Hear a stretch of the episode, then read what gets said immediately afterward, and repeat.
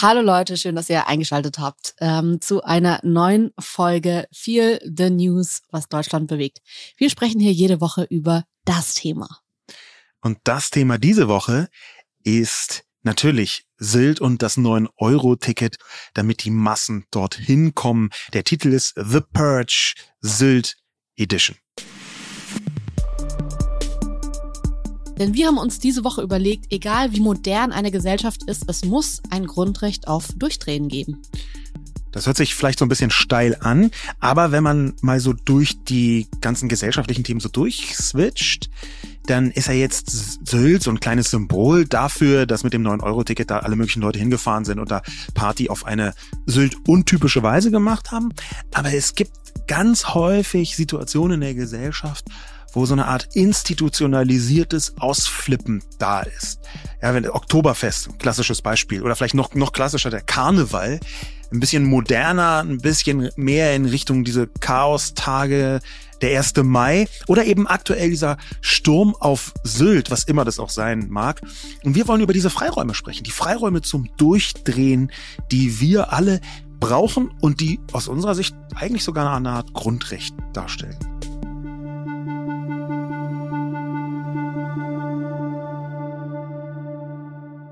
Für alle, die jetzt den Titel gesehen haben und sich dachten, hä, The Purge habe ich noch nie gehört, was ist das? Das ist ein Film, äh, nachdem wir diese Folge benannt haben. Ähm, für alle, die nicht wissen, um was es in diesem Film geht. Ähm, es gibt in diesem Film diese Idee einer Purge-Nacht, also einer Reinigungsnacht, die einmal im Jahr in einem fiktiven Staat, der Amerika sehr ähnlich ist, stattfindet. Und ähm, in dieser Nacht sind alle Verbrechen inklusive Mord legal. Das heißt, in dieser Nacht äh, stellt die Polizei, die Feuerwehr und die Krankenhäuser ihre Dienste ein für diese Nacht eben und dann kann man in dieser Zeit ja rausgehen und purgen, reinigen. Also ähm, man muss sich das so vorstellen, die Idee dahinter war so ein bisschen, die Kriminalitätsrate und die Arbeitslosenrate werden gesenkt, weil in dieser Nacht einmal dieses Unrecht, das sonst so unterm Jahr begangen wird, erlaubt ist und die Leute deswegen so ihre Aggressionen abbauen. Aber natürlich ist es trotzdem eine sehr darwinistische Sicht auf die Dinge. Wir wollen den Film jetzt auch nicht krass abkulten. Es ist einfach ein Horror-Splatter-Film, muss man am Ende auch sagen. Ja, so eine Dystopie, wo es natürlich auch am Ende darum geht, dass äh, Purge äh, so eigentlich satirisch ist. Das ist eigentlich gar keine Reinigung, sondern eben in Teilen so eine Art Massenmord von Schwächeren. Ähm, das ist jetzt aber erstmal nur so dieser, der analytische Teil. Das, was uns daran eher interessiert, ist, dass als Satire, okay, The Purge, dieser Film, aber da gibt's ja ganz viele Bereiche in unserer heutigen Gesellschaft, wo wir uns vielleicht gar nicht so bemerkt, aber doch immer wieder ganz deutlich Freiräume geschaffen haben, wo Menschen ausrasten, durchdrehen. Ganz genau, weil wenn man mal so ein bisschen hinter diesem Mechanismus durchdrehen blickt, dann würde ich schon sagen, das ist jetzt bei The Purge natürlich mit Mord und mit irgendwie alles ist erlaubt, so krass überzeichnet. Aber dahinter ist ja schon diese Idee, in jedem Menschen steckt so ein Tier und es muss einmal irgendwie so seine Aggressionen rauslassen und einmal so richtig durchdrehen. Und ich glaube, dass das in vieler Hinsicht schon in der Gesellschaft ein Stück weit verankert ist, auch bei uns. Nicht so krass wie in dem Film, sicherlich kleiner, aber wenn man sich das so ein bisschen vorstellt, die Gesellschaft wie ein Acker, dann gibt es schon Räume, die der Staat so mit Zäunen zieht, wo man sagt, in, um diesen Acker herum ziehen wir jetzt einen Zaun und darin darf man machen, was man eben darin macht. Also man kann sich das, wenn man jetzt weggeht mal von den Verbrechen hin zu, sag ich mal, was sehr niedrigschwelligem, zum Beispiel dem Trinken am Wochenende, dann gibt es in jeder Stadt irgendwie so diese Bar-Meilen, Party-Meilen, wo man weiß, okay, man geht da am besten jetzt nicht irgendwie mit seinem kleinen Hündchen oder seinem Hauskätzchen oder seinem Kind hin. Ähm, aber es ist halt ein Ort, wo man so ein planmäßiges Durchdrehen hat, wo es okay ist, Alkohol zu trinken, wo man weiß, weiß, ab Freitagabend ist es da irgendwie so hang loose und die Leute rasten aus. Es ist vielleicht auch eine aggressive Grundstimmung. Und ähm, es ist, wird ein Raum geschaffen, wo Menschen nach ihrer 40-Stunden-Woche für drei Tage planmäßig ausrasten können. Ja, oder um es mal ganz konkret zu machen, es gibt halt Gegenden in fast jeder Stadt, würde ich sagen, wo man nicht überragend überrascht ist, wenn man ähm, am Abend in eine Lache Erbrochenes reintapst. Ja? Also so äh, Orte, wo ganz klar ist, über einen bestimmten Zeitraum, es gelten hier ein bisschen andere, wahrscheinlich sehr viel weniger Regeln. Gar nicht keine Regeln. Wir wollen jetzt ja nämlich nicht einen komplett äh, anarchistischen, anarchischen, gesetzlosen Raum aufmachen. Aber dieses Durchdrehen, so ein Ort und so eine bestimmte Zeit zum Durchdrehen, dem wollen wir so ein bisschen hinterher spüren. Ähm, das hat ja ganz viele Facetten. Und diese vielen Facetten, die besprechen wir so ein bisschen. Eingangs würde ich vielleicht mal so reingeben, dass ganz viel von dem, was wir gerade besprochen haben, auch so das Fußballstadion, ja, oder der Vatertag als ein Tag, wo man ausflippt, so The Purge für Betrunkene gewissermaßen. Junggesellenabschiede, vor Ja, allem genau, muss man krass. auch sagen, für betrunkene Männer ja eher. Also Auf es jeden ist schon Fall. auf jeden Fall auch ein Raum, wo ich sagen würde, natürlich gibt es auch Frauen, die das Angebot äh, der Junggesellinnenabschiede wahrnehmen.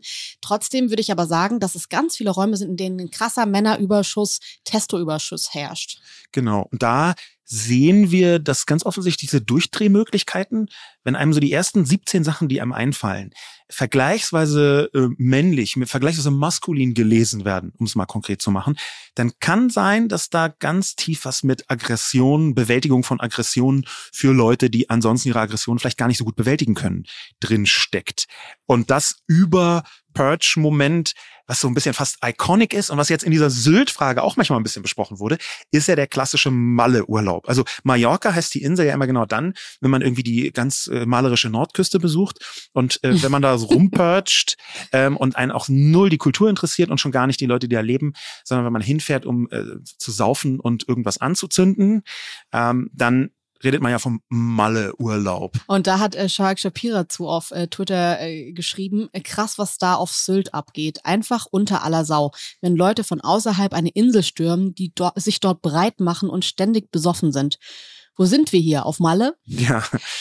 Es ist irgendwie ähm, diese ganzen Sprichwörter, auch ah, was auf Malle passiert, bleibt auf Malle, scheiß drauf, Malle ist nur einmal im Jahr, ist ja schon auch so, ähm, die Leute wissen, was sie da bekommen. So, die wissen, also ich war jetzt noch nie auf Mallorca, ich war aber ehrlich gesagt auch noch nie auf Sylt. Ähm, ich stelle mir es aber so vor, dass das auf jeden Fall auf Mallorca so ein Ort ist, wo die Leute so richtig wissen, die arbeiten dahin. Also wenn ich da mit FreundInnen drüber rede, die da schon waren, dann ist es immer so ein, boah, noch zwei Wochen und dann endlich kann ich mal richtig die Sau rauslassen und so. Und ich kann das total gut verstehen. Ich finde Feiern auch total befreiend und ich finde, dass es so einen Raum im Alltag geben muss, wo man auch mal so alles abgibt. Also ich verstehe diesen Wunsch, total frei zu drehen. Ja, diesen, den Wunsch verstehe ich auch. Ich glaube, wir haben ja sogar, äh, du und ich, Jule, so ein bisschen unterschiedliche Herangehensweisen an diesen, diesen Wunsch, ähm, was ich sehr. ja, stimmt, wenn du frei drehst, dann liest du mal so eine spannende Rousseau, ein spannendes Rousseau-Buch. Ja, genau so. Das ist mein, das ist meine, meine Vorstellung von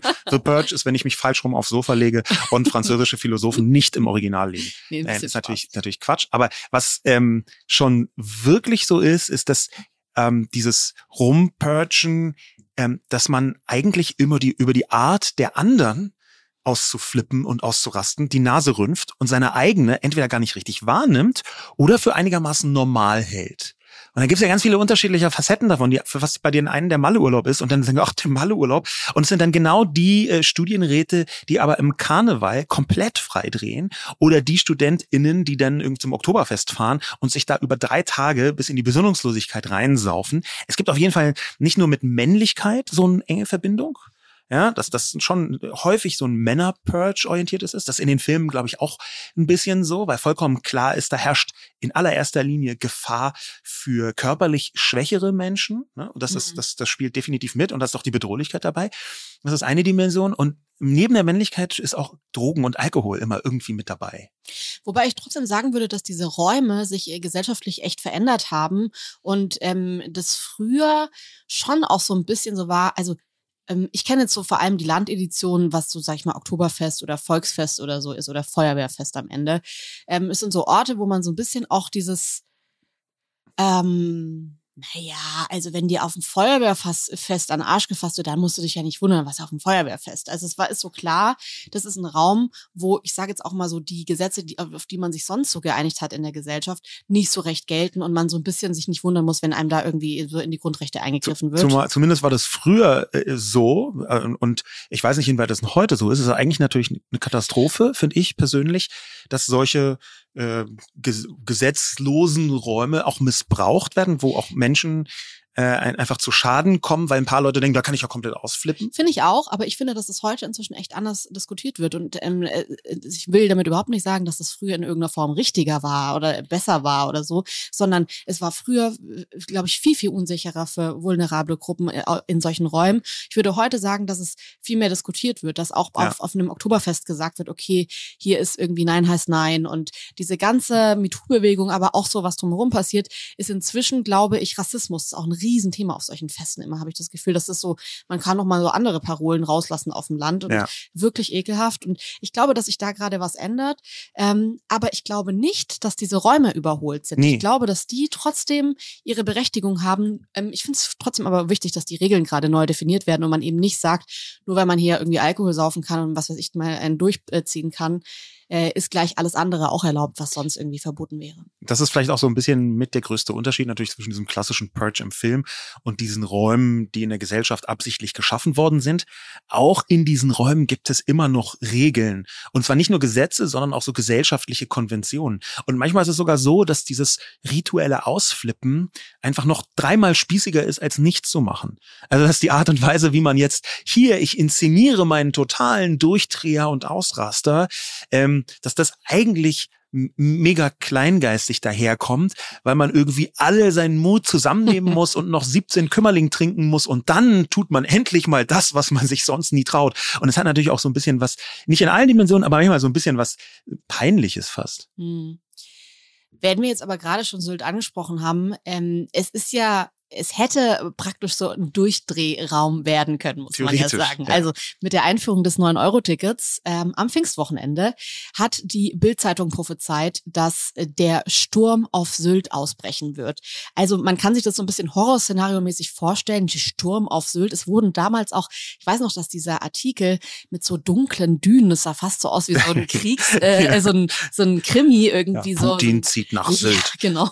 Ähm, man hatte so das Gefühl, es sind The Purge ähnliche Zustände, so überfüllte Regios nach Westerland, brennende Polunder, äh, demolierte SUVs, dreckige Toiletten bei den Austernbars, also so Worst Case für äh, ja, die SylterInnen oder beziehungsweise die wahrscheinlich HamburgerInnen, die dann äh, nach Sylt fahren. Ähm, passiert ist es dann ganz anders. Genau, weil tatsächlich Menschen nach Sylt gefahren sind und auch in einer höheren Besucherzahl. Die meisten, die aller, aller, allermeisten schienen aber ziemlich friedlich zu sein. Und sogar die Punks, und das fand ich einfach besonders steil und auch irgendwie herzig, die Punks scheinen am Abend ihre eigenen Bierdosen weggeräumt zu haben und waren zwar, auch wenn sie sich auf einem Platz getroffen haben, wo man normalerweise eher nicht trinkt, ähm, und obwohl sie ihr Bier mitgebracht haben, waren sie super friedlich. Also wenn man am Abend die eigenen Bierdosen wegräumen, und zwar egal, ob das jetzt wegen Pfand ist oder weil man denkt, ach, wir wollen es nicht unordentlich hinterlassen, mit The Purge hatte das extrem wenig zu tun. Ja, hören wir mal rein in einen ähm, wunderbaren Ausschnitt von Focus, die einen ähm, Punk, der wie gesagt nach Sylt gefahren ist, interviewt haben und ihn gefragt haben, wie er das denn da so findet. Einfach nur wegen den Freunden hier und Leute mal treffen. Und ich war noch nie auf Sylt. Ich dachte so, aber ich komme auch nie wieder. Das ist nicht meine Insel hier so. ist nicht meine Insel. Ja, Bro, ist meine lustigerweise auch irgendwie nicht, obwohl ich es da Du warst schon mal. An, ich war da und ich fand es anders, als man was so hast, gesagt. Hast du so richtig Sansibar und so gemacht oder was hast du da gemacht? Nee, zum einen war ich eher tagsüber da und abends war ich so müde, dass ich gar nicht mehr ausgegangen bin. Ich weiß gar nicht, das ist, glaube ich, nicht so das klassische Sylt-Konzept. Da kenne ich mich zu wenig aus. Äh, aber was er hier so gesagt hat, in seiner sehr liebevollen Art, das ist nicht so meine Insel, aber wollte es mal ansehen, das habe ich ziemlich genau auch so gemacht. Äh, wenn man das jetzt ganz genau nimmt, haben wir sogar dabei genau die gleiche Frisur getragen ähm, ich habe also ja, das muss man ja auch mal dazu sagen hier. Der Spiegel titelt ähm, äh, dank 9 Euro Ticket Punks besuchen Sylt einmalige Gelegenheit. Viele Touristen sind mit dem Sonderfahrschein der Bahn nach Sylt gefahren. Darunter auch 50 bis 80 Punker. Sie machen es sich auf Promenaden und vor Supermärkten gemütlich.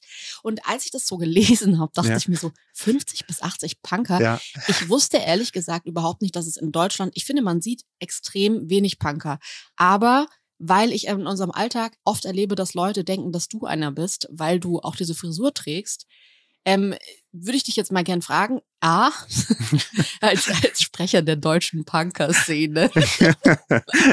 ähm, äh, liebe Grüße auch an Mickey Beisenherz und Jakob Lund, die ähm, nicht nur mit Straight Outta Kampen ähm, einen, finde ich, sehr, sehr guten äh, Podcast-Titel äh, ins Leben gerufen haben, sondern die dich auch ein bisschen genannt haben und meinten, du bist der einzige Punker, den sie noch kennen. Ja, also da sind einfach, ich weiß gar nicht, ob es einen Satz gibt, der weniger Zeichen mehr Fehler versammelt. Es fängt damit an, dass ähm, zumindest früher so in Berlin als tatsächlich noch reale Punks das gemacht haben, was sie halt gemacht haben, rumgepunkt. Ähm, da war Punker, also diese Eindeutschung, äh, eher so eine Art Spottwort, weil das in bürgerlichen Zeitungen so zur Erklärung eingedeutscht worden ist. Und das war eigentlich so, so ein komplettes Quatschwort. Ja, ähm, und so was wie Wegelagerer oder Vagabund. Oder ja, so. irgendwie so. Da, da hat man so, wer, wer Punker Halunke. gesagt hat, der, der war schon vollkommen klar, der hat zero von irgendwas verstanden. Also nicht nur von, nicht von Punk, sondern von gar nichts. A und B muss ich einfach dazu sagen, ich bin einfach null Punk. Ich bin einfach gar nicht Punk. Ich habe mir die Frisur von denen geborgt und ein Motto, was vielleicht so ein bisschen in diese Sylt-Situation rein ähm, reingespielt hat. Und zwar ein Motto, das in einem mega tollen Buch, das ich unbedingt empfehlen kann, ähm, zu, äh, zu lesen ist. Und dieses Buch heißt Verschwende deine Jugend ähm, und Verschwende deine Jugend von, von Jürgen Teipel, heißt der Mann. Das ist ein Doku-Roman. Und der hat einfach äh, in den Ende der 70er Jahre in Düsseldorf, da ist Deutsche Punk entstanden, hat er die prägenden Figuren interviewt und hat, also von Toten Hosen bis über ganz viele unterschiedliche Bands. Ähm, viele von denen kennt man heute auch noch. Ähm, und die hat er interviewt und da hat er dann einfach so immer Interviewstücke reingeschnitten und es ist wirklich ein extrem empfehlenswertes Buch, Verschwende deine Jugend. Und da sagt ein Typ namens Xau Sevcek, der Musiker ist und heute einfach so Tatorte schreibt, also Tatortautor, mhm. glaube ich sogar ein sehr guter, der sagt, das Konzept des Punk sei für ihn irgendwie, wenn betrunken vor der Bühne zu stehen und dann da oben irgendwelche Leute zu sehen, die Gitarre spielen und dann zu denken, äh, das kann ich auch. ja, cool. Und dieses, äh, das kann ich auch, das habe ich so adaptiert, weil ich irgendwie die ganze Zeit dachte, hey, so schwierig sind ganz viele Sachen nicht, äh, das kann ich auch.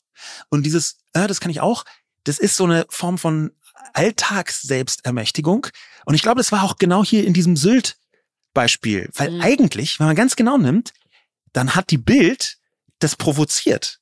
Niemand wäre auf den Gedanken gekommen, mit dem 9-Euro-Ticket nach Sylt zu fahren, wenn die Bild nicht getitelt hätte, große Angst vom Punker-Ansturm oder was auch immer die getitelt haben.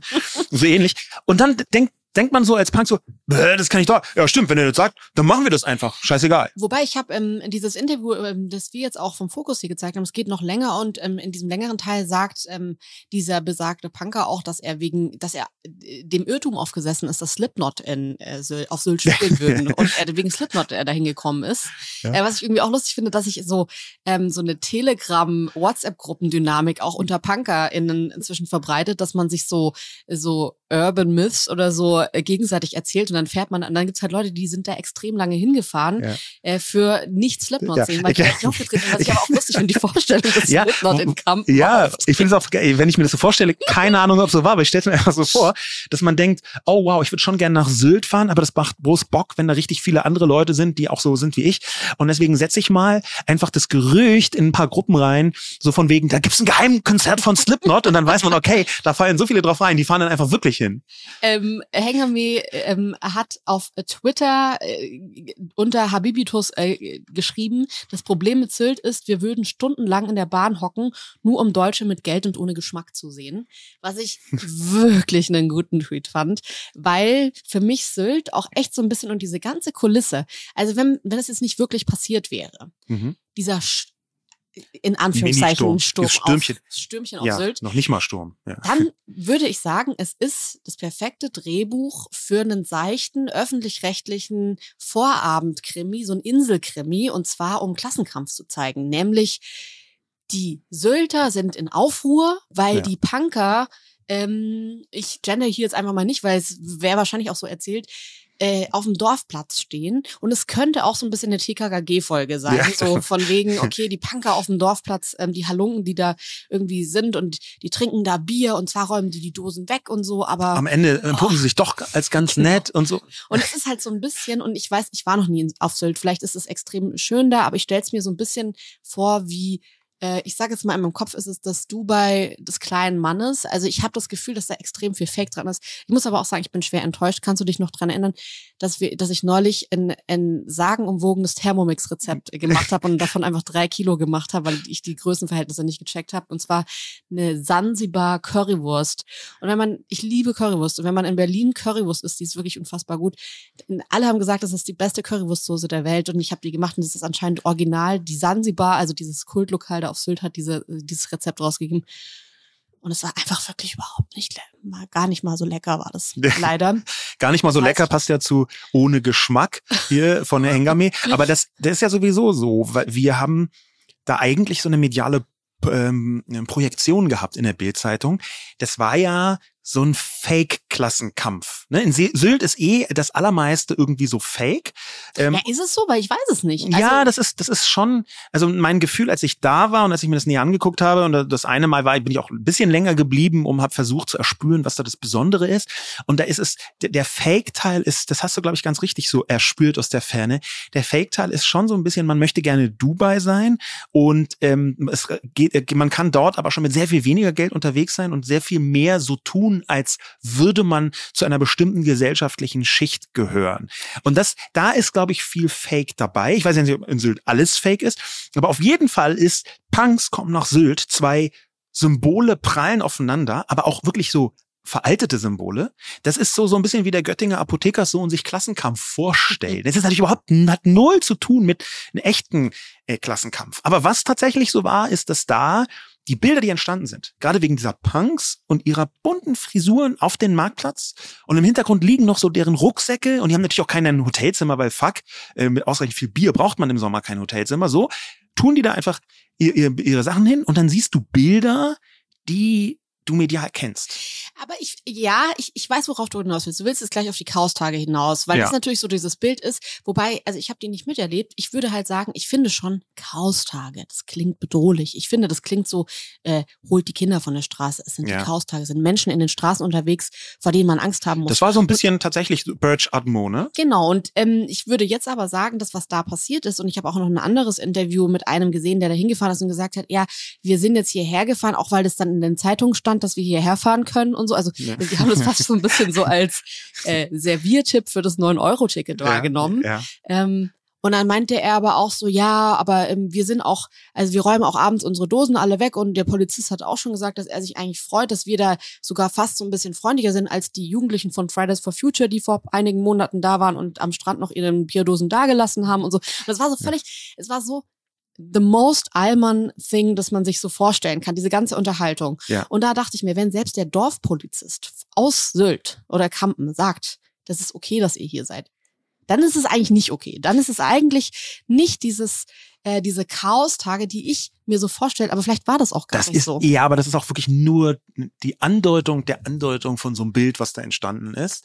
Die Chaos-Tage, die ursprünglichen Chaos-Tage, die waren schon ein bisschen ruppiger, um es mal so auszudrücken. Die sind Anfang der 80er äh, in Hannover entstanden. Es gab zwar so ein bisschen Vorgeplänkel, aber da ähm, ich glaube 1982 war es tatsächlich so, dass ähm, eine äh, sogenannte Punkerkartei äh, eröffnet werden sollte. Damals hat man noch gedacht, okay, Punks sind quasi die Vorstufe zur RAF, mhm. eine unmittelbare Staatsbedrohung, äh, asoziale Subjekte außerhalb der Gesellschaft. Das solche, solche Zitate waren damals wirklich äh, gang und gäbe, auch in der, okay. in der Medienlandschaft. Ähm, und da sollte dann eine Punkerkartei aufgemacht werden, ähm, die Gesellschaft ist gar nicht mit dieser Nonkonformität zurechtgekommen.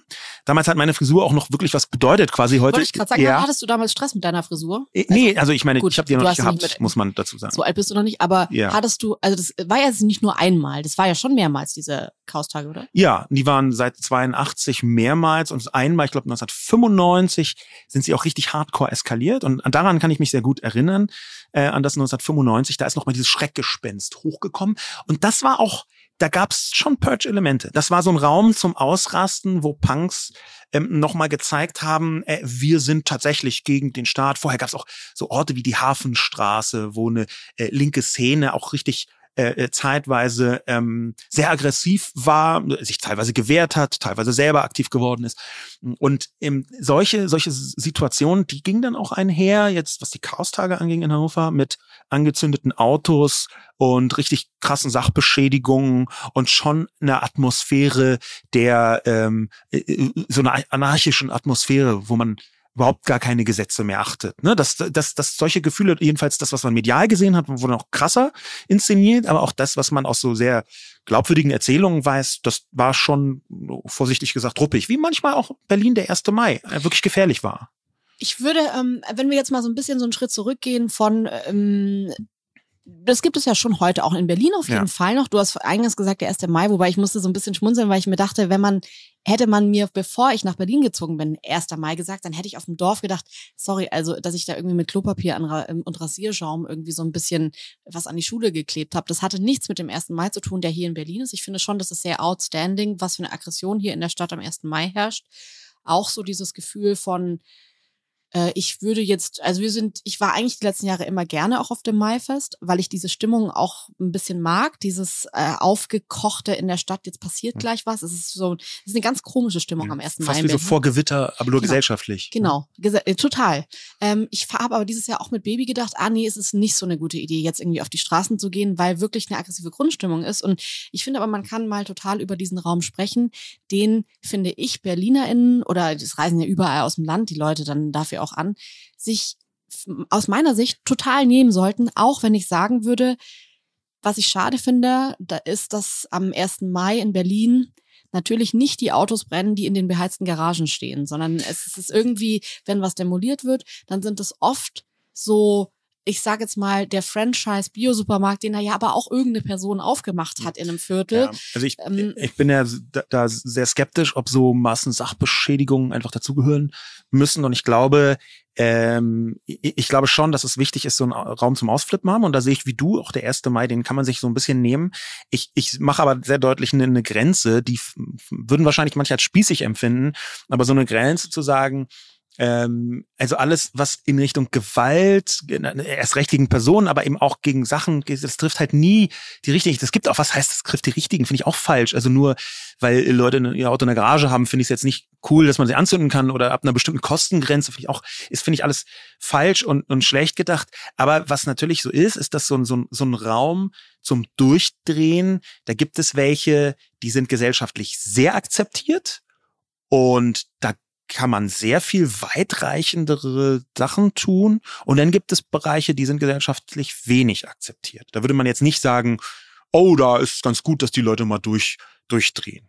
Was aber natürlich schwierig ist, ist ähm, diese Erkenntnis, ja, durchdrehen ist in, in der Gesellschaft irgendwie nötig und wichtig und die Leute müssen sich auch mal irgendwie Gehör verschaffen und äh, die Leute sollen irgendwie auf die Straßen gehen, aber am besten nirgendwo, wenn es geht. Am besten so, dass es nicht stört. Ja. Ähm, und da ist natürlich dann so die Frage, das, was in Berlin am ersten Mal geschaffen wird, dieser Raum, ist ja eigentlich auch kein richtiger Raum, weil die Stadt kann ja nicht, die wird ja nicht in Watte gepackt, sondern es gehen in dieser Nacht super viele Dinge kaputt. Es ist unsicher, es passiert einfach total viel, Polizei, Polizeieinsätze en masse. Aber wo kann dann dieser Raum sein, den man zum Durchdrehen hat? Und ich finde, ähm, es gibt diese Räume, es gibt auch Möglichkeiten, aber ähm, ich würde sagen, man müsste vielleicht wegkommen von äh, an diesem Tag könnt ihr irgendwie durch diese Straße laufen und alle Autos zerstören, weil das ist, glaube ich, wirklich serious äh, crazy. Aber hinzugehen und zu sagen, es muss eine Form des Durchdrehens geben, beispielsweise in Form von Rauschen, Recht auf Rausch. Das finde ich in der Gesellschaft schon ein Argument, obwohl ich selbst nicht so super gerne Alkohol trinke, kann ich zum Beispiel das bei Alkohol total verstehen, mhm. dass es Leute gibt, die sagen, ich brauche das. Ja. Wenn man sich da so die, die Hintergründe anschaut, so die, die, was es theoretisch und so historisch bedeutet, dann ist natürlich klar, wir brauchen eine bestimmte Form von Blitzableitung, Blitzableiter in der Gesellschaft. Also es, es scheint einfach so zu sein, dass das ganz normale Leben in einer Zivilisation, ich kenne jetzt auch nichts anderes, Spoiler, aber in einer Zivilisation ähm, irgendwie Aggressionen aufbaut. Ganz vielerlei Aggressionen. Vielleicht ist es sogar heute einfacher mit den Aggressionen als noch vor ein paar Jahren, aber man baut Aggressionen auf und die müssen irgendwo raus. Und da ist es ganz offensichtlich so, dass mit solchen Gelegenheiten wie, wir können ja im komplett legalen Bereich bleiben, wie ähm, dem, dem Karneval oder dem Oktoberfest, dass es so akzeptierte Räume des Durchdrehens gibt, ähm, wo Aggressionen abgebaut werden, wo Regeln überschritten werden, die sonst nicht überschritten werden, ähm, unabhängig davon, ob es das sanktioniert wird oder nicht, ob man sich da erwischen lässt oder nicht, oder ob da sogar manchmal der Staat so ein Auge zudrückt, um es mal vorsichtig zu sagen. Ich werde jetzt nicht sagen, dass äh, in die Büsche pinkeln ähm, gleich äh, durchdrehen bedeutet, aber es ist bei der Love Parade hier in Berlin, bei der ich sehr oft war, äh, schon ganz klar gewesen, da hat die anwesende Polizei extrem viele Augen zugedrückt. Also von irgendwelchen Dealern, die da rumgeflogen sind, bis zu Leuten, die da gecampt haben, bis hin zu irgendwie, äh, man hat hier mal kurz in die Büsche gepinkelt. Ähm, da, also nicht nur, dass es zu viel war, um es zu ahnden, sondern irgendwie war auch klar, naja, das passiert da halt scheißegal. Und ich kann dir nur sagen, so meine Wahrnehmung auf dem äh, Land, äh, wo ich aufgewachsen bin, ist auch schon, ähm, und ich weiß, dass es extrem viele Menschen gibt, die aus völlig unterschiedlichen Gründen äh, völlig berechtigt ähm, ganz andere Erfahrungen mit der Polizei gemacht haben. Aber diese Landpolizei, mhm. die ich so als Jugendliche kennengelernt habe, da war schon auch viel drin, so dieses, die haben einen am Wochenende nach der Dorfdisco, wenn irgendjemand besoffen war, also das war, ich sage jetzt mal, ich wollte jetzt, will jetzt nicht sagen besseres Taxi, aber die haben einen nach Hause gebracht und es war so klar, naja, also der war halt ein bisschen besoffen oder die war halt ein bisschen besoffen am Wochenende, das wissen dann auch die Nachbarn und die hat dann einen Schlüssel nicht mhm. mehr gefunden und lag halt vor der Haustür, ja gut, okay, es passiert, Montag geht's dann wieder auf die Arbeit und ich würde wirklich sagen, dass einen das nicht im sozialen Ansehen des Dorfes oder so, das zumindest nicht degradiert ja. hat. Und das finde ich schon krass, wenn man da sieht, was es für eine gesellschaftliche Akzeptanz hat, ja. ähm, dass jemand einfach nicht mehr gerade ja, das, auslaufen das kann. Ist, genau. Und das ist vielleicht aber auch genau der richtige Moment, Behandlung durch die Polizei, um so ein bisschen eine Unterschiedlichkeit zwischen ähm, Deutschen ähm, und äh, deutsch scheinenden, knalldeutschen Menschen ähm, und Migra-People, äh, Migra-Leuten ähm, zu skizzieren. Denn natürlich ist vollkommen klar, weiß auch jede und jeder, dass migrantisch gelesene Personen von der Polizei oft sehr anders behandelt werden. Und mit genau. anders meine ich jetzt hier nicht granatenhaft gut. Ähm, die gleiche Situation, so als weißdeutsche Person, ein bisschen betrunken, wird man dann zu nach Hause gefahren. Die kann komplett anders und sehr katastrophal ändern, enden, wenn man etwa nicht weiß ist oder migrantisch gelesen. Ähm, das wissen wir äh, auch. Und vielleicht kann man in dem Kontext sagen, dass es eine Verschiebung gab. Interessanterweise sogar beim 1. Mai. Das habe ich irgendwann beobachtet und es ging auch so halb durch die Presse, aber nur, nur wirklich so halb, wenn ich mich richtig erinnere. Denn irgendwann waren das halt nicht mehr so linksautonome Punks und irgendwelche äh, politisch Engagierten, die gegen die Gesellschaft aufbegehrt haben beim 1. Mai und dann eskaliert haben, der schwarze Block Autonome, bla bla bla, sondern irgendwann haben sich darunter auch wütende Migra-Kids gemischt. Und zwar mit einem anderen Angang. Ja, würde ich jetzt gar nicht sagen, dass sie, dass die nicht auch eine politische Ebene mit dabei hatten, aber da wurde relativ deutlich, hier wird Druck abgelassen, hier ist, findet ein Ventil statt, das weit hinausgeht über, äh, jetzt lass uns mal irgendwie mit den revolutionären Zellen Kommunismus einführen, sondern es war viel more basic, also viel basaler. Da war eine Wut, die bei diesen jungen migrantischen, meistens Männern, deutlich geworden ist. Ich war zwei oder dreimal, habe ich das aus der Halbdistanz beobachtet. Und da ist eine Wut deutlich geworden, wo du genau gemerkt hast, okay, hier passiert gerade was. Hier gibt es eine Entladung von etwas, was sich irgendwie vorher aufgeladen hat. Ja, und ich finde, wenn man jetzt so dieses Bild des äh, Dorfpunkers, der auf dem Dorfplatz steht und Bier trinkt, in, im Kampen an sich reinzieht, dann würde ich schon sagen, das ist der Klassenkampf oder das Bild des Klassenkampfes vielleicht von 1970 oder 80. Mhm. Ähm, und heute würde ich mit Klassenkampf sofort, und da finde ich, unterscheiden sich dann auch nochmal die Räume, weil das, was dieses Bild, was du im auf der Straße so im Wandel des ersten Mai miterlebt hast, geht mir so ein bisschen im Internet so, wo es dann auch Frauen sind, was ich total interessant finde, dass es dann halt auch so ein Safe Space ist, wo Frauen auch mal dieser Ungerechtigkeit, die sie erlebt haben, gerade so äh, Migra-Bubble ist ja riesig dort, ähm, einfach mal Raum schafft. Und das finde ich total interessant, dass es halt heutzutage ein Wort ist, das mit den ganzen Ungerechtigkeiten, die in unserer Gesellschaft äh, stattfinden, halt nicht mehr mit dem Punker irgendwie aus Leipzig nur konnotiert ist. Ich will damit nicht sagen, dass es nicht auch Punker gibt, die strugglen. Aber ich glaube, dass es heute eine ganz andere Gesellschaftsgruppe betrifft. Was ich trotzdem interessant finde, ist, warum wird aber Sylt, weil auf Sylt ist ja ganz viel so trotzdem so überzeichnet, dieses Bild, für das Deutschland in seiner schlechtesten Form steht, würde ich jetzt mal sagen. Also so dieser äh, geflippte Tanga, den die Leute dann so als Sylt äh, so herablassende auf dem Auto hinten drauf haben und das also, ist schon ja. so als Erkennungszeichen so diese ja. Sylt äh, Sylt äh, Insel haben und da, da ist ganz viel für mich drin, wo ich denken würde, trifft es nicht in einer Wut, die man hat auf ein Land, das Ungerechtigkeiten fördert auch in vielen Bereichen, da am ehesten die Gruppe, die das also ich verstehe gar nicht, warum das gar nicht wahrgenommen wurde. Ist es so ein bisschen dieses, was Hänger mir meinte, so, das, da fährt man einfach sehr, sehr lange hin und dann sitzt man halt in Kampen oder? Also ich, ich glaube, da sind viele Vorteile über Sylt auch mit dabei. Und natürlich ist dieses Klischee in den Köpfen und in den Medien, was Sylt angeht, das ist mühevoll zusammengetragen worden von einer Vielzahl von Menschen. Ähm, aber natürlich bleibt es schon noch ein Klischee und Vorurteile bis zu einem bestimmten Grad. Ab einem bestimmten Grad ist es aber auch wirklich so, ähm, dass natürlich wer irgendwie da am Strand um 11 Uhr morgens irgendwie einen neuen Champagner für 27 Euro diesen Glas, Glas trinkt, da weiß man schon, okay, das ist jetzt eher nicht jemand, der so im täglichen Leben den mega Struggle hat, seine Miete zu bezahlen, vorsichtig gesagt. Oder der jetzt keine Wohnung findet, weil das Budget irgendwie nicht ausreicht in München. Das ist schon eine bestimmte Gruppierung. Ich glaube aber, dass es schon wichtig ist, ein bisschen zu unterscheiden, dieses Symbol, ja. ja einerseits, und der tatsächliche Kampf gegen soziale Ungerechtigkeit. Und da glaube ich, könnte man auf Sylt gar keinen echten Kampf gegen soziale Ungerechtigkeit starten, weil das für sich genommen schon einfach nur eine Bühne ist. Das ist für alle Beteiligten eine Bühne. Bühne ist, Sylt ist gar kein Urlaubsort, sondern eine Bühne, wo ist, und das finde ich dann auch wieder interessant, ähm, ja, eigentlich fast nichts anderes passiert als ähm, Durchknallen, Ausrasten auf Reichenart. Ja, also dieses dann, ähm, das ist so ein das Wochenende hinfahren. Genau, genau. Das ist so Mini The Purge für 48 Stunden und 2000 Euro Kosten und so ein bisschen so. Und da, da glaube ich schon, dass es gar kein richtiger Ort ist, um jetzt einen Kampf gegen soziale Ungerechtigkeit aufzunehmen. Äh, wahrscheinlich noch nicht mal symbolisch. Ich glaube aber, wir müssen unbedingt darüber sprechen, über diese Funktion von solchen Räumen und Zeiträumen, wo man ausrasten kann. Und da gibt es eine Vielzahl von historischen Parallelen, die da drauf führen. Natürlich haben wir so ganz früher irgendwie so Maskenbälle, wo auch ganz klar ist, die Maske in so einem Karnevalskontext, die macht dich nicht wiedererkennbar mhm. und dadurch hat man automatisch weniger Verantwortung. Deswegen kann man da alles Mögliche machen und wird nicht erkannt. Ja, der Klassiker ist dann halt so, dass man irgendwie fremd geht oder knutscht und dann weiß man ja gar nicht, wer wie aufregend. Ähm, und da ist aber ein bisschen die Verantwortung da und die, man zieht die Maske wieder ab und dann ähm, ist klar, man, man war zwischendurch jemand anders. Das ist so eine Linie. Es gibt aber auch eine andere politische Linie, die mit Kapitalismus, die mit Klassenkampf zu tun hat. Ähm, ich würde hier mal Siegfried Krakauer ins Spiel bringen, ähm, einen sehr wichtigen äh, Schriftsteller und Soziologen, so muss man es ausdrücken, der 1930 sein Buch geschrieben hat, das Wichtigste, das er geschrieben hat, die Angestellten.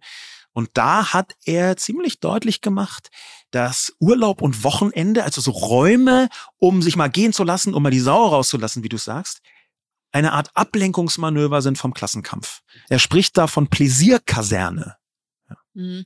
Es erinnert mich total an ähm, KIZ, die mal einen Track gemacht haben, Boom, Boom, Boom, ähm, wo es eine Zeile gab, die hieß, vor der Glotze sauer auf die scheiß Sozialschmarotzer, anstatt auf den Chef, der mit dem Geld aus eurer Arbeit seiner Tochter noch einen Lamborghini kauft, Alter, dann verdient ihr es auch. Und stattdessen regt ihr euch lieber über Brangelina auf. Dieses ähm, dass man so geplant mäßig jemandem Raum gibt und sagt, hier kannst du dich aufregen, reg dich mhm. doch über die scheiß Sozialschmarotzer mhm. auf, gib dir doch hier, nimm doch hier den Raum, durchzudrehen.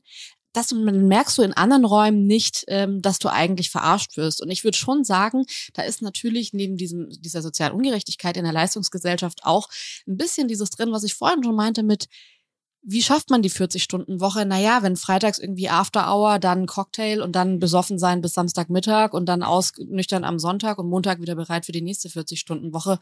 Da ist schon auch was drin, wo man sich überlegen kann, okay, inwiefern hilft es in der Gesellschaft mhm. wirklich und inwiefern knebelt sich die Gesellschaft dadurch natürlich auch total. Ja, ähm, da kann man fast fragen, äh, wird dieses Grundrecht auf Durchdrehen einfach so klein und so temporär und so örtlich begrenzt gehalten, damit es nicht übergreift. Ne? Also Leute, die jedes Wochenende saufen gehen, die machen tendenziell eher keine Revolution. So ein bisschen Brot und Spiele der äh, Moderne. Ne? Das, das ist ja auch so, ähm, dass diese Freiräume, die sind so ein Ventil, wo man richtig Aggressionen ablassen kann und die sind dann vielleicht auch diese Aggressionen gar nicht gerichtet gegen die Verursacher, die, die diesen Druck aufgeladen haben, sondern gegen sonst wen oder gegen irgendwas.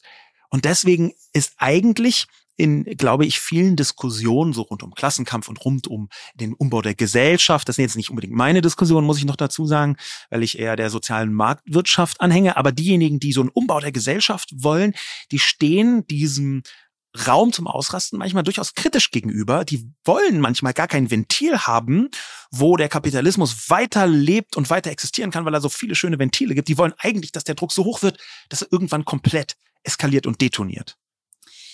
Wenn man sich das jetzt aber überlegt und sagt, okay, gerade in der Corona-Zeit würde ich sagen, dass es ähm, diese Ausrastmöglichkeiten vielleicht nicht so gab wie ja. sonst ähm, in der Gesellschaft. Also es gab ja viel so Clubs wurden geschlossen, die Fußballstadien waren leer und man saß zu Hause, die Arbeit war noch ähm, die gleiche.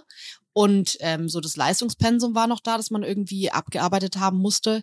Dann äh, gibt es ja auf jeden Fall Statistiken, dass es den Menschen einfach psychisch deutlich schlechter ging. Ja. Die, ähm, Kapazitäten für ähm, äh, Therapien gingen äh, krass nach unten, weil die Leute so äh, ein Angebot wahrgenommen haben, dass es irgendwann tatsächlich gar nicht mehr ging, das zu erfüllen. Und da würde ich halt schon sagen, egal wie sehr man dahinter blicken kann und sagen kann, hahaha, das ist nur ein Trick eures bösen Chefs oder der mhm. Chefin, die wollen, dass ihr leistungsfähiger seid, würde ich schon auch gerne so ein bisschen erwähnt lassen, dass ich das ich bin selbst auch ein Fan von Ausbrechen. Ich kenne das total, dieses Gefühl von, man kann nicht immer so funktionieren, wie das von einem erwartet wird. Und man will das vielleicht manchmal auch einfach Und nicht. was, was ist denn da deine Ebene des Ausbrechens? Was ist, wo, wo? Feiern gehen, tanzen gehen, einfach mal eine Nacht durchmachen, nicht, nicht so funktionieren, wie man zu funktionieren hat. Und ja. auch wenn ich das total schön finde, sonntags auf den Flohmarkt zu gehen, in Berlin gibt es so eine magische Stunde, Stunde am Sonntag, die ist, würde ich sagen, zwischen 7.30 Uhr und 8.30 Uhr. Da treffen sich die Flohmarktpärchen und die jungen Familien und die Nachtigallen, die, die, die, die übrig gebliebenen. Die Nachtigallen und die Lerchen treffen ja, sich ja. in dieser einen Stunde. Und es ist eine total magische Zeit und ich kann beiden Welten total was abgewinnen, weil ich verstehen kann, dass man manchmal auch einfach nicht funktionieren will und dann will man nicht, dass alles in geregelten Bahnen mhm. läuft. Und ähm, ich finde das gut. Ich finde sogar, wenn wir darüber jetzt reden, dass es gar nichts ist, wo man jetzt sagt, oh, das ist ein super wichtiges Statement für alle Menschen, die gern feiern. Weil ich finde, das ist in unserer Gesellschaft so etabliert, wie so ein Lebensstil nur etabliert sein kann. Und das finde ich aber eigentlich toll, dass es so etabliert ist. Ich finde, das ist eine Errungenschaft unserer Gesellschaft, dass man sagt, Ausbruch gehört dazu und ist wichtig und ist völlig in Ordnung in einem, in einem Maß. Ja, da, da direkt daran angrenzt ja eine sehr unterschiedliche Definitionen von diesem Durchdrehen. Also dass ähm, Räume des Durchdrehens, das ist das Grundrecht auf Durchdrehen, natürlich jede Person äh, selbst definiert, ist auch klar. Du sagst jetzt eben so ein bisschen analog zum Punk, verschwende deine Jugend, damit ist ja auch einfach mhm. gemeint, einfach sich überhaupt nicht um morgen zu kümmern, sondern jetzt irgendwie auch äh, alle möglichen äh, Substanzen einzuschmeißen und zu trinken, was auch immer man bekommen kann ähm, und sich ins Nachtleben reinzustürzen, ohne jetzt an irgendwas anderes zu denken, als nur an genau diesen Moment. Das ist auch eine Form des Durchdrehens. Hey, und ich erinnere mich gerade an ja. letzte Woche an den Metzgersohn, der sagt, er hat halt im Suff dann irgendwie so seine Ausrutscher, seine veganen so, Ausrutscher ja, gehabt. Ja. Das finde ich schon lustig, weil das zeigt so ein bisschen auch, und das muss man auch statistisch sagen, ähm, der Alkoholkonsum sinkt in den letzten Jahren drastisch. Ähm, Im Vergleich zu den 70er Jahren ist er etwa um ein Drittel gesunken. Das heißt, 10,2 Liter reinen Alkohol. Ich mhm. habe am Anfang gedacht, 10,2 Liter Alkohol. Und als ich das gelesen habe, dachte ich mir so, wow, das ist aber wenig. Toll, dass die Leute so wenig trinken. Aber reinen Alkohol trinkt, äh, trinken VerbraucherInnen in Deutschland durchschnittlich. Und ähm, das finde ich schon krass, dass es trotzdem gesunken ist die letzten Jahre. Das heißt ja, dass es noch andere Ventile geben muss, mhm. als einfach nur, sage ich jetzt mal, das Feiern. Und da ja. kommst du dann ins Spiel, weil das ja für dich, also ich finde, du trinkst relativ wenig, Drogen nimmst du gar nicht. Also du bist so, im, das sind nicht deine Ventile, aber es gibt ja äh, auf jeden Fall noch andere Ventile, die du dann wahrnimmst. Ja, also meine ganz konkreten Ventile, die unterscheiden sich, glaube ich, immer mal so. Eine Zeit lang, ich mir, das ist, ich glaube, viel spießiger geht's gar nicht mehr und viel bürgerlicher. Aber eine Zeit lang habe ich total Bock gefunden darin, ähm, alleine zu wandern. Dass ich einfach so einen schweren Rucksack hatte, wo alles drin war und ich war einfach unterwegs. Und da habe ich, das war wirklich mega anstrengend, weil ich natürlich völlig dämlich gepackt habe, einfach viel zu viel und noch immer ein Zelt, ich habe nie im Zelt geschafft, aber eins dabei. Und da habe ich mich so mega ausgepowert, wo ich drei, drei Wochen gewandert bin. Und ich glaube, es war auch eine Form von diesem Aus, ausbrechen. Ich wusste nicht, wo lang. Das ist natürlich so, so ein bisschen, also damit kann man jetzt nicht angeben in der Umkleidekabine, wie geil man Weiß ausrastet. Aber das, das ist vielleicht genau der Punkt. Es gibt so viele unterschiedliche Arten auszurasten, weil die eine Person, die geht halt dann irgendwie Cardio machen im Fitnessstudio, so ein bisschen übertrieben. Und die nächste Person ähm, äh, geht dann einfach auf irgendein Sportevent und kloppt sich da. Ja. Weiß ich auch gar nicht, ob ich sagen würde, damit kann man niemanden, ich glaube, das ist inzwischen heute auf Partys und das zeigt ja auch die Statistik, dass es einfach Alkohol nicht äh, die universelle Lösung für die meisten Menschen oder für viele Menschen inzwischen ist. Und dann würde ich halt schon sagen, alles, was hilft, hilft. Und wenn äh, das Menschen hilft, exzessiv joggen zu gehen jeden Morgen, obwohl ich Joggen wirklich hasse und es nicht nachvollziehen kann, dass man das macht, ähm, würde ich halt trotzdem sagen, ich bin der größte Fan vom Joggen, wenn Leute sagen, ich, es hilft mir weniger durchzudrehen, weil ich glaube, dass ähm, wir alle, also zumindest geht es mir so, ich kämpfe permanent gegen nicht durchdrehen ja. und nicht irgendwie äh, going wild und nuts ja, an. Ja. Und ähm, da Sachen zu finden, die einem helfen, ich habe das auch manchmal beim Kochen, das finde ich total wichtig. Und ähm, was mir da aufgefallen ist, ist, dass das Internet eine total ja. große Rolle spielt und ein Raum ist. Ich habe es vorhin schon mal so kurz angesprochen, aber ich finde, dass es tatsächlich hier fast eine eigene große Erwähnung verdient hat. Definitiv, ja. Nämlich dieses Maskenelement, das du vorher beim Karneval angesprochen hast, finde ich im Internet nämlich mit anonymen Accounts auch total krass. Und mir ging das lange auf Twitter so, dass das für mich so der Raum war, wo ich mal so mein Sondermüll, die Gedanken, die die ganze Zeit im Kopf kreisen und kreisen und kreisen, rauslassen ja. kann. Das, und das, das hat ja sogar einen eigenen Namen. Online-Recht auf Durchdrehen wäre dann Shitposting quasi, das Online-Durchdrehen, ähm, wo man einfach irgendwas schreibt, um irgendwie zu provozieren und was rausrotzt und sich gar nicht so über die Folgen im Klaren ist. Das finde ich auch ganz spannend. Aber wenn du jetzt sowas sagst wie dein, deine, deine Situation, manchmal rastest du aus beim Kochen oder andere beim Joggen, dann muss man, glaube ich, schon sagen, gibt es eine Art Schieberegler. Ne? So, also, weil unter Durchdrehen verstehen dann andere Leute vielleicht was ganz anderes.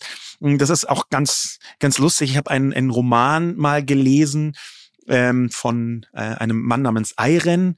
Äh, Strobo hieß der, der ist recht bekannt geworden, weil sich Helene Hegemann von dem inspirieren hat lassen.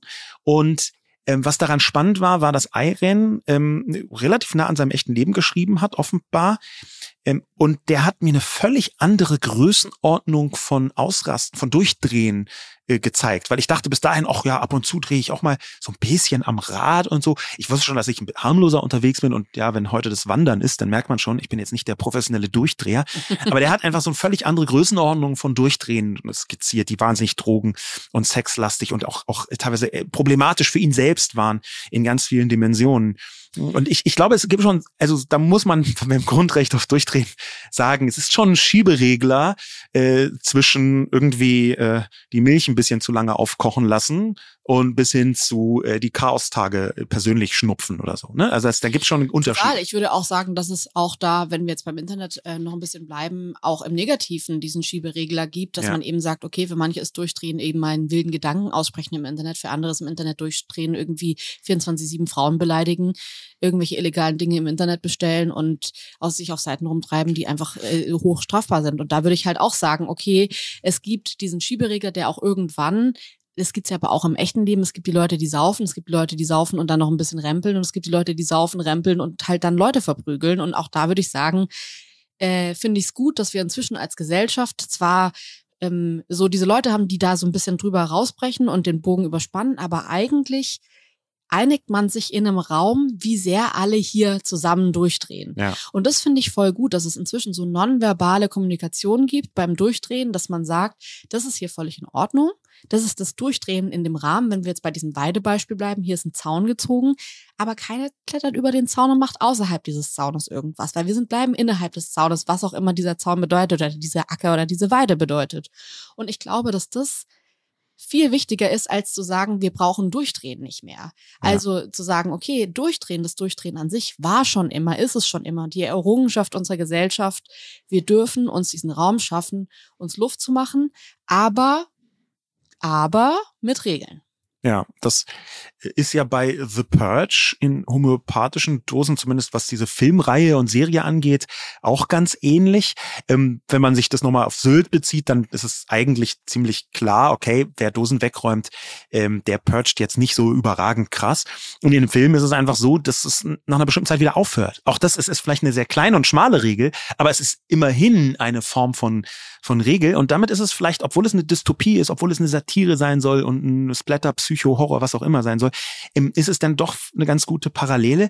Vielleicht aber gar nicht zu Deutschland. Ne? Ich habe manchmal das Gefühl, wir sind in Deutschland so ein bisschen äh, unterpurged. Jetzt gerade im Vergleich zu so äh, Frankreich zum Beispiel, wo Demonstrationen schon deutlich aggressiver sind und auch deutlich mehr. Also der, der Klassiker als Beispiel ist, da sind die Bauern dann gegen McDonalds, demonstrieren davor und zünden es einfach an, wo ich sage, krass, wow, okay, das ist nochmal eine andere Größenordnung. machen die so Milch in Gully, so wenn die richtig wütend sind. Ja, und das ist dann aber schon so Maximum. Ja. Das ist dann schon, äh, in Deutschland ist man, das gibt dieses Zitat von Lenin, ähm, der deutsche Anarchist kauft sich eine Bahnstadt, Bahnsteigkarte, bevor er eine Bombe auf den Zug äh, schmeißt. Und das scheint auch bei diesem Purge-Element eine Rolle zu spielen. Ja, Bauern hier, wenn sie ganz böse sind, dann blockieren sie mit dem Trecker eine Kreuzung und hupen dazu.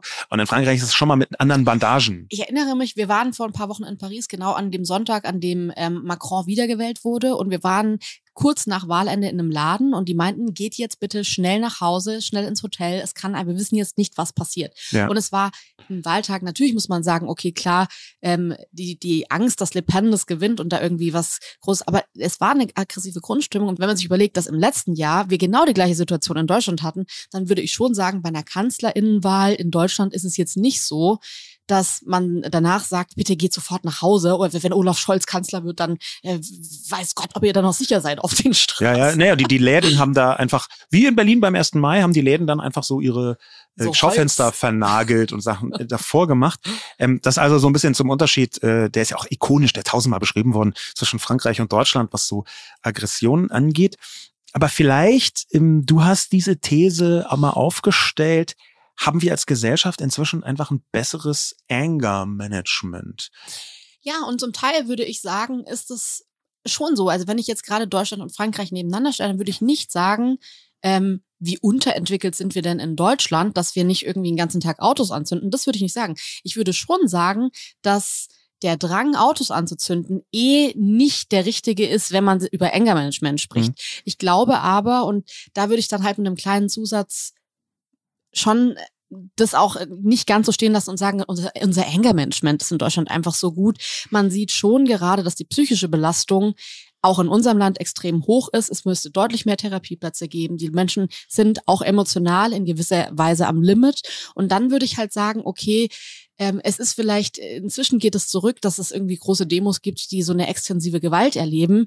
Aber solange die Leute übermannt sind mit ihren Emotionen, das ist, und das ist ja nichts anderes, als am Ende zu sagen, okay, man schaut nicht durchzudrehen, dann finde ich es fast schlimmer, wenn sie im leisen, im stillen, hinter verschlossenen Wänden durchdrehen, weil diese Vorstellung, dass es den Menschen, dass es vielen Menschen gerade jetzt in dem Moment aus den unterschiedlichsten Gründen, und wir leben in Zeiten, in denen es jeden Grund gibt, äh, panisch zu werden, dass diese Menschen das so still verarbeiten und nicht richtig hinbekommen und äh, ewig auf Therapieplätze warten, um das zu verarbeiten, da würde ich halt sagen, ähm, muss man genauer hinhören. Und nur weil die Menschen halt keine Autos mehr anzünden oder Steine werfen, ist das Problem nicht gelöst. Das Problem sehe ich nach wie vor. Das ist auch so. Ich würde aber das vielleicht ein bisschen aufbohren, ein bisschen internationaler betrachten und schon sagen, wir haben inzwischen doch ein besseres Anger Management in vielen Gesellschaften auf der Welt. Wenn ich mir so eine wirklich internationale Bewegung anschaue, wie Fridays for Future, dann sind das ja wütende Jugendliche. Und das sind wütende Jugendliche, die vor Augen haben, dass irgendwann die Welt nicht mehr bewohnbar ist. Also die äh, wirklich allen Grund hätten, mega wütend zu sein. Und trotzdem ist diese große Bewegung, auch mit diesem ganzen Pathos, der da vollkommen zurecht drin ist, mit den Ansprachen von Greta Thunberg, die dann vor den Vereinten Nationen sagt, how dare you, also wirklich auch emotional, ganz intensiv, sind das trotzdem Leute, die ihre Wut ziemlich gut ummünzen, ziemlich gut umsetzen in ein Instrumentarium, um die Welt zu verändern. Und das ist vielleicht so ein bisschen auch diese Spur, dass man Wut inzwischen besser nicht nur bewältigen kann, es gibt vielleicht mehr Instrumente. Die Menschen haben im Durchschnitt, was die jüngeren Generationen angeht, viel eher die Fähigkeit zu sagen, oh, ich muss mir professionelle Hilfe hören, ich habe hier so ein Wutproblem. Das ist viel häufiger geworden. Ja, vor 40, 50 Jahren war das eine völlig undenkbar, dass man, oh, ich bin doch nicht wahnsinnig, ich gehe doch nicht so äh, in die Therapie. Und es ist heute viel normaler, weil man viel häufiger drüber spricht, einerseits. Und andererseits ist es ganz offensichtlich so, dass es viel mehr Instrumente gibt, um die Wut produktiv umzusetzen und wirklich was zu verändern. Und da beobachte ich total, natürlich äh, erlebe ich das auch so ein bisschen als Frau im Internet mit, wie man dann irgendwie Allies findet, wie man Leute findet, die sich miteinander verschwestern und die helfen in solchen Momenten, ähm, weil man, äh, sage ich mal, die, diese Geschichten, diese Ungerechtigkeit nicht nur alleine erlebt, sondern sich dann irgendwie so zusammenfinden kann. Ich finde aber auch, dass so große Events, Online-Events, Petitionen, das sind alles so Momente, bei denen ich mir denke, ähm, wenn Leute jetzt nicht maximal verzweifelt sind und wirklich nur noch eine Therapie oder eine Einweisung oder ich sag mal wirklich so dieses, wir sind wirklich Millimeter vom komplett verrückt werden.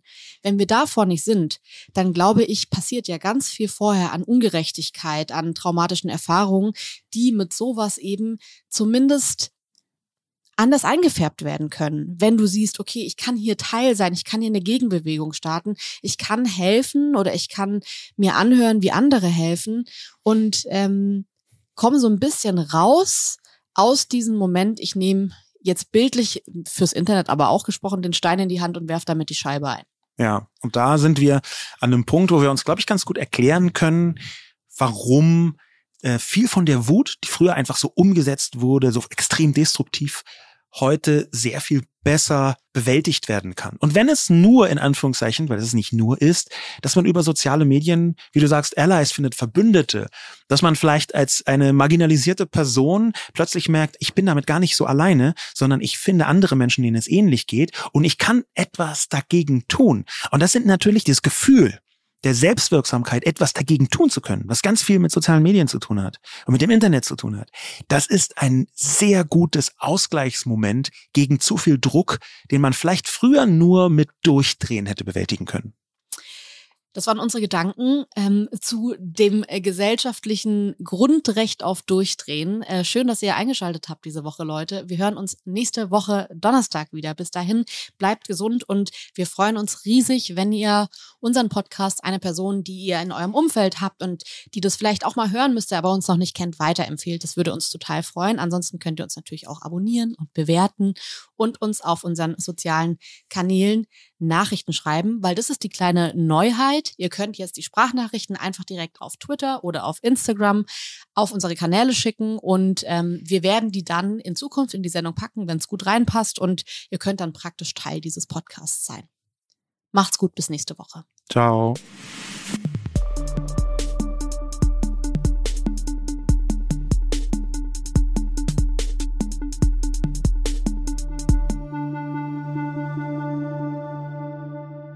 Dieser Podcast wird produziert von Podstars